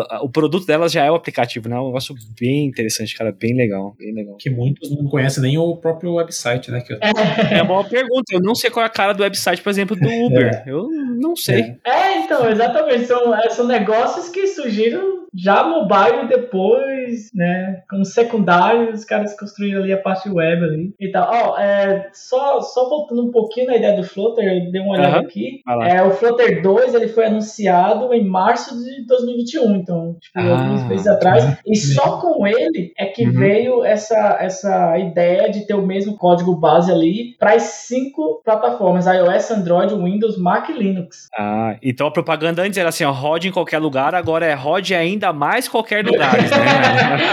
Eu acho que com, com o 1 é, era só Android e iOS, se eu não estou enganado. E o web, talvez. Agora eles têm, tipo, Windows, Mac e Linux. Mas na época eu cheguei a fazer um, um CLIzinho aqui ali também com Flutter pra ver qual é que é. E É? eu, eu, assim, eu, eu- é que é meio complicado, porque eu, também não sei quais são os detalhes da, do Flutter e tal. É, eu vi que ele é bem parecido com o Swift da Apple. é, e Aham. também lembra bastante JavaScript, né? O Swift também vai nessa onda também de lembrar bastante JavaScript, né? É aquele, aquele negócio de callback hell, etc. A linguagem é o Dart, né? É, o, o, o Dart tá por trás, né? É verdade. Aham. E. Mas não sei, cara. Eu acho que é, deveriam deixar a linguagem genérica e vir com os frameworks por cima, cara. Eu acho que faz mais sentido. Eu acho que é uma adoção mais orgânica. Eu, como É. desenvolvedor nativo, Aham. é, é até assim, pra mim é até frustrante Uhum. ver que, tipo, pô, você faz um curso, você, você vai ali, você, né, você tem toda a dedicação pra aprender aquele desenvolvimento nativo de linguagem e tal, e Uhum. aí do nada os caras lançam uma plataforma com outra linguagem que diz, não, vai ser os mesmos benefícios de desenvolvimento nativo, mas é um código só pra todas as cinco plataformas. É muito bom pra ser verdade, cara. Assim, A, a Microsoft conseguiu isso com o .NET, né? O .NET tem meio que dá pra essa onda. Por exemplo, você tem o Xamarin Studio que dá pra desenvolver pra Android e pra, e pra iOS também, né? Com o mesmo code base, mas em termos de performance, de É, isso que eu falar, é tem, então. Sim, sim, É. sim, tem esse. Nossa, é muito. Eu trabalhei uma vez com esse sério, não, é, é muito, muito zoado. Sim. É, tanto é que poucas empresas usam, né? Poucas empresas ado- adotaram, né? Sim. Eu, eu, eu preferiria ir por React Native se fosse pra pensar numa solução assim, né? Ah, sim, ah, sim, sim. E tem uma outra linguagem também no mercado que eu gosto bastante, que é a Rust. É, mas é uma linguagem de programação muito de sistema mesmo. É, principalmente sistemas de apoio, sistemas operacionais, assim, ou, ou concorrência. Um negócio que ele. A performance dele chega bem perto do que o C consegue resolver. E eu acho que ele, na verdade, é uma boa ferramenta para ser adotado para qualquer canto. Né? O problema é que ele gera um binário nativo. E binário nativo no iOS funcionaria bem, mas funcionaria pessimamente mal em Windows, né? Ou em Android, desculpa. Em Android, é. Porque tem, são várias arquiteturas diferentes, né? Você tem que ter uma camada Sim. de interpretação, não tem jeito. Interessante. É, vamos ver se o Flutter domina o mundo, então. Aqui só sentado esperando. Tomara que não. Aí Imagina, daqui a, daqui a um ano tá dando outra entrevista. Não, agora eu sou especialista flota, cara. Melhor coisa de que já aconteceu, né? Exato, é, É, né? já tô falando que Não é nada. Eu quero ouvir você falar, eu nunca falei mal. Nunca duvidei, não, nunca duvidei.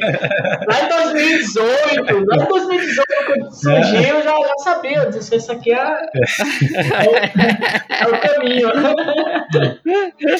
Boa. Legal.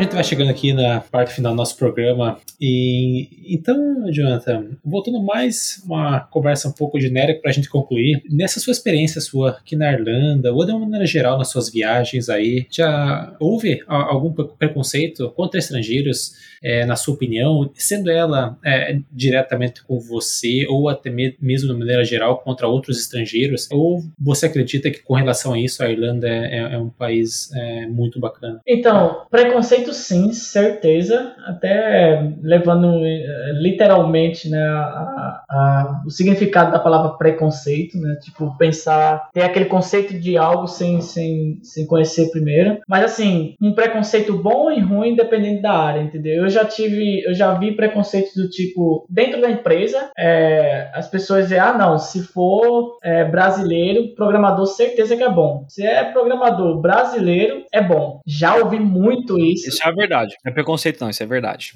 A gente é bom mesmo. A gente é bom Deus mesmo. abençoe. Deus abençoe. se, for, se for do mercado financeiro, então, não tem melhor. Não, mas a galera. Mas os BR manda bem mesmo. O BR manda bem em programação. Não, é, é, assim, no termo geral, sim, mas Uhum. é, eles generalizam mesmo. Tipo, eu já vi muito brasileiro ruim de programação. Mas pra eles, assim, não, é brasileiro, programador, cara, certeza que é bom. É, Mas é claro, é baseado na, na experiência Na de média, cada um né? deles, né? Pega, É. pega na média, né? Mas, mas também é que é diferente, por exemplo. Aqui no Brasil a gente tá fazendo técnico no terceiro grau, já tá mexendo em alguma coisa. Aqui o cara termina a faculdade pra ver o que vai fazer da vida com 26 É, anos, é, entendeu? Exato. 26 exato. anos aqui a gente já tem 6 anos de experiência, entendeu? É diferente, é outra pegada. Não, outra sim, pegada. definitivamente é. Aí já vi desse tipo, como também já vi, tipo, coisas ruins, do tipo, é, a gente sabe, tem histórias aqui da Irlanda que, né, a galera tem esse preconceito de, tipo, não com o brasileiro apenas, mas com Uhum. estrangeiro, com, com pessoas que vêm de outro país no geral. Tipo, esse, esse, esse pensamento, esse modo de pensar de que, tipo, a, a galera tá vindo de outros países e tá tomando o nosso trabalho aqui, entendeu? E tá, tipo, ocupando as nossas vagas. Mas quando, na verdade, é tudo uma questão de, de, de, é, ter o, o- a capacidade de fazer, de exercer aquela função, entendeu? Tipo, a galera que tá vindo de outros países vem com a faculdade, uma graduação, né? Um master, alguma coisa, experiência profissional. Enquanto a galera aqui que, né, a maioria da galera que reclama sobre isso é a galera que não, não procurou sair da zona de conforto para ter aquela capacidade, né? Eu tive um relacionamento aqui com, com uma irlandesa que durou uns três anos, mais ou menos. Então, tipo, eu tive bastante contato com irlandeses nesse período e eu, vi, eu, já ouvia muito a galera dizendo, ah, é, indianos só vêm pra, pra Irlanda para tomar nosso trabalho. Ah, é, brasileiros é, só vêm para fazer dinheiro. E, tipo assim, é um preconceito, porque é realidade para alguns, mas não é para todos, entendeu? Tipo, não é todo brasileiro que vem só para fazer grana ou para ficar ilegal, ou, entendeu? E esse negócio de vir para tomar o trabalho é, é algo que é, é difícil de, de, de aceitar. Como uma pessoa pode ter esse pensamento, né? Mas existe. Tanto é, que- tanto é que eu também fui kit importa quando eu cheguei na Irlanda e o único irlandês que eu trabalhei lavando louça era um ex-presidiário. Tudo bem que os outros chefes ali eram uma parte irlandês.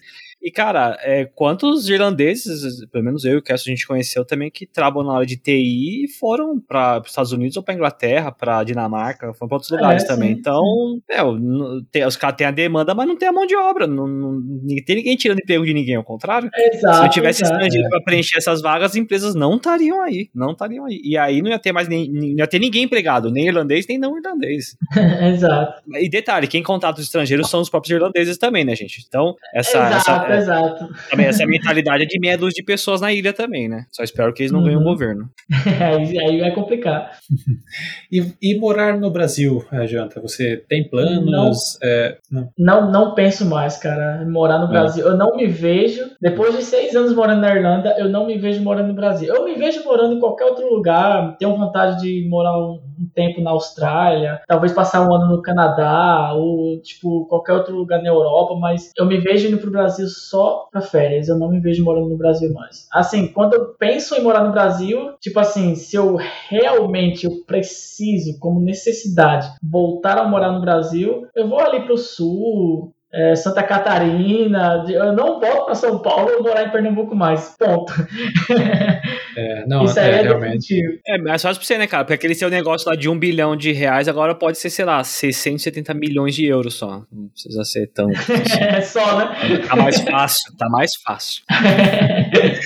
Tá, e prin- principalmente agora, trabalhando é, de casa, né, com, com relação ao Covid, podendo trabalhar remotamente com os stand-bys da Lingus. ah, É, é, exato. é. Eu já tô na fase final do meu plano de ambição, pô. Já passei por todas as fases, já consegui experiência um bilhão, profissional agora. a língua- Agora eu já tô construindo o aplicativo, a, a, a ideia de um bilhão, né? É Então, tá quase ali, mano. Não vou precisar voltar a morar no Brasil, não, se Deus quiser.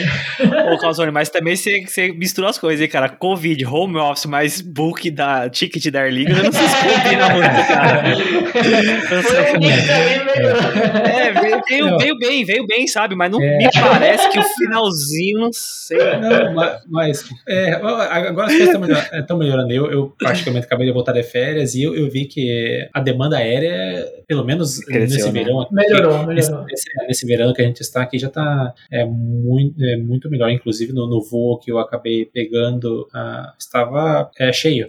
É, existe Eram ah, todos vacinados. né? é, ex- exatamente isso que eu mencionar. Existe o, o requerimento para comprovar a vacina, eles chamam aqui de PCR test, é negativo, é, Uhum.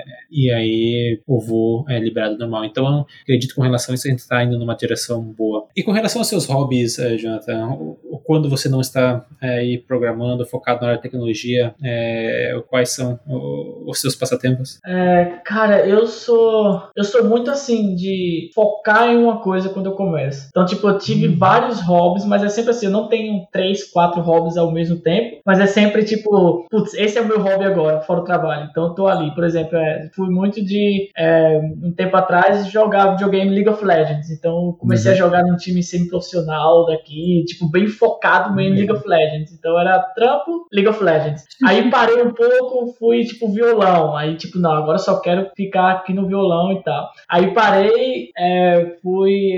é, no momento agora, calistenia, por exemplo. Então, tipo, eu quando eu não tô na frente do computador, ou programando, fazendo meus projetos pessoais, ou trabalhando, eu tô me exercitando em calistenia, fazendo as coisas e tal. Então, tipo, mas aí é, é- é aquela coisa, eu foco em calistenia, é, é o meu hobby, mas Uhum.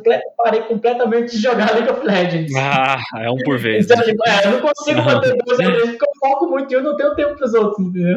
Sim. Mas você, você faz calistenia o quê? Exterior ou interior? Não, a calistenia é tipo exercícios com o peso Você- do corpo. Mas você Isso. pode fazer no- na praça, por exemplo, né? não necessariamente Ah, não, casa. sim, sim. Ah, eu faço, eu tenho todos os equipamentos No dentro de circo, casa, né? mas. É, no circo também dá. Eu- Parece, parece que o Circo de Soleil tá contratando, gente, assim. É brinca- brincadeira, Jonathan. Tem que saber um pouco de balé. eu, eu, eu tenho os equipamentos, eu faço dentro de casa, mas sempre quando dá, eu levo as coisas aqui pro parque. Eu moro na frente do. Fairview Park aqui, faço por Uhum. lá. E também tô, eu tô tão focado que eu tô indo pra, tipo, aula, tendo aula de ginástica em clubes e tudo. Então é, Uhum. é bem. Mas assim, isso é até o próximo hobby chegar.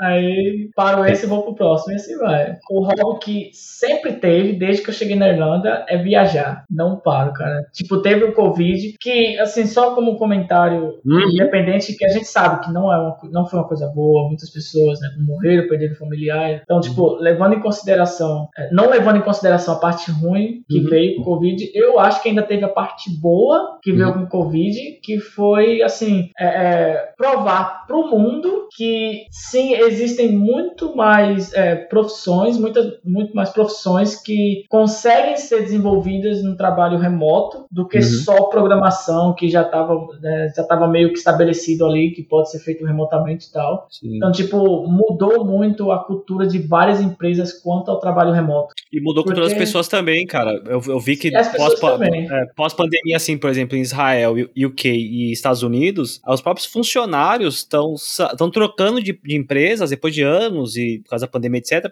para manter alguns dos benefícios, que é pra trabalhar menos, trabalhar mais perto de casa, Exato. a- aproveitar a vida para outra coisa que não seja trabalhar. Então, assim, não são só as Exato. empresas, as pessoas mudaram também. As pessoas Não, mudaram sim. também. Então tem tipo. A, a, Lingus, cara, é, falando por experiência própria, a cultura de trabalho de casa da Aer Lingus era muito estrita antes do, do, do, do Hum. Covid.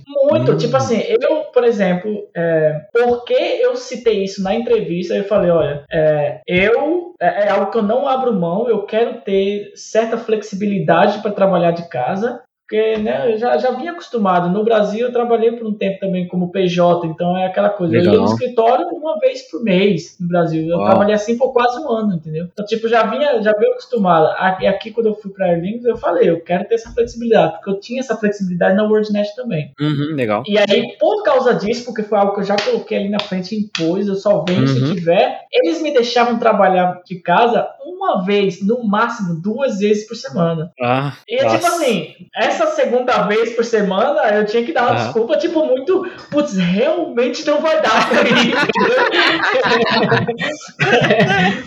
Mas assim, uma vez por semana, e, e olhe lá que às vezes, tipo, dizia, não, essa semana realmente não dá, então eu nem dava, entendeu? Então é muito restrito mesmo. Agora, tipo, eles já estão vindo, eu tava falando pro, pro Kelso, é, Uhum. eles estão vindo com essa nova política de trabalho de casa, que eles estão dando é, é, essas opções, abriu uma Uhum. votação dentro da empresa para essas opções de tipo, é, o que, que vocês acham? A gente trabalha duas vezes no escritório e os outros três dias da semana de casa, Uhum. ou a gente vai uma vez no escritório a cada duas semanas, ou a gente vai uma vez no mês. Nossa, então abriram bem o leque. Então, tipo, é, tipo, flexível, né, comparado com pré-Covid, tipo, mudou É. muito. E eu, eu tenho certeza que não foi só a mas Não, muita empresa. Porque ou, nesse tempo que a gente teve de Covid, ou as empresas se adaptaram para ter esse trabalho remoto, ou elas tiveram que fechar as portas, cara. Sim, sim. Porque foi global, entendeu? A nível global. Então, Teve algumas empresas que pagaram pra ver, né? Continuou no escritório e deu no que deu, né? exato. Legal. Eu acho que muitas empresas assim vão pra esse caminho e vão acabar mantendo o home office como uma opção viável de trabalho.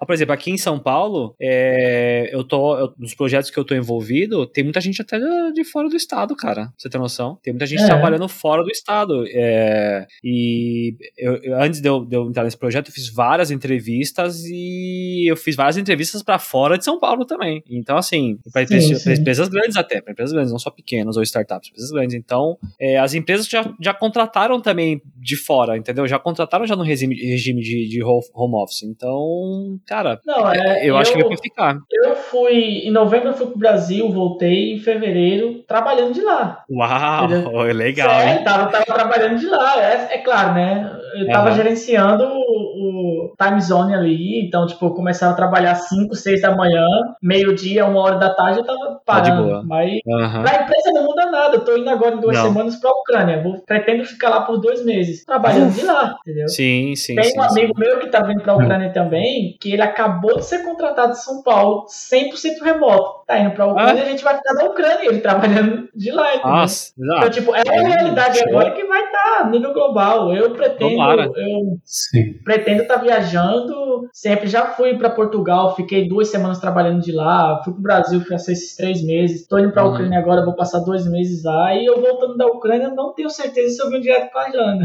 A Olha, não ser que eu vá para outro país e fique trabalhando, porque para a empresa não muda, entendeu? É um trabalho remoto. Eu só preciso do Sim. computador e internet para trabalhar. Então é Sim. o meu Sim. hobby, o meu maior hobby, que é viajar, tá perfeito. tá ali, né?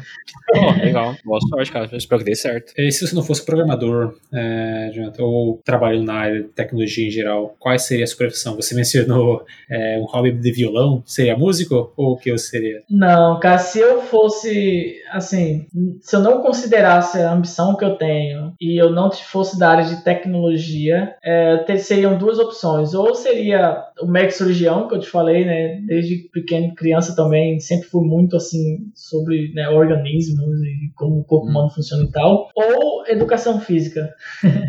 Pouca gente sabe, mas é, eu sou eu fiz um curso de fisiologia por um ano e pouco, assim, só para conhecimento próprio mesmo e tal. Tipo, eu acho que se eu voltasse para faculdade hoje, eu não iria para medicina mais, porque acho que né, seria é algo que tipo você tem que começar cedo, eu acho, para ter é, é, todo o exit na, na área de medicina e tal. Mas Uhum. eu acho que definitiv- definitivamente iria para a área de educação física. Ó, legal. Interessante, Muito bacana. é. E para finalizar, então, como que o pessoal pode entrar em contato com você, é, Jonathan? É, só não tô no Twitter, mas é, LinkedIn, Instagram, e-mail, é, todos são praticamente Facebook, qualquer outra rede social, tô, tô disponível. É, não sei se tem um espaço aqui para deixar e-mail ou algo do tipo. É, contigo, gente- é, é, a gente- a gente pode anunciar e a gente também coloca na, no show notes lá. Pronto, é, o e-mail vai estar no show. é, o, o- o e-mail é bem, bem fácil de lembrar, é jonathan.santos.gmail.com, então é Bom. tranquilo. Bacana. E é, praticamente, principalmente acho que o LinkedIn é onde a galera me contacta mais. Te acha como lá? Jonathan Santos mesmo? Jonathan Santos, é. Legal, maravilha. Bacana. Muito obrigado, Jonathan, mais uma vez. E está marcado para a próxima que você vai vir dar uma aula pra gente sobre Flutter. É exato, daqui a dois anos, especialista Flutter, É. Jonathan Santos. Não vi nada. Nunca duvidei, né? Nunca Obrigado, vi. cara. Até mais. Beleza, pessoal, obrigado. Valeu. Este programa foi editado por Tapcast. Edições e Produções de Podcast.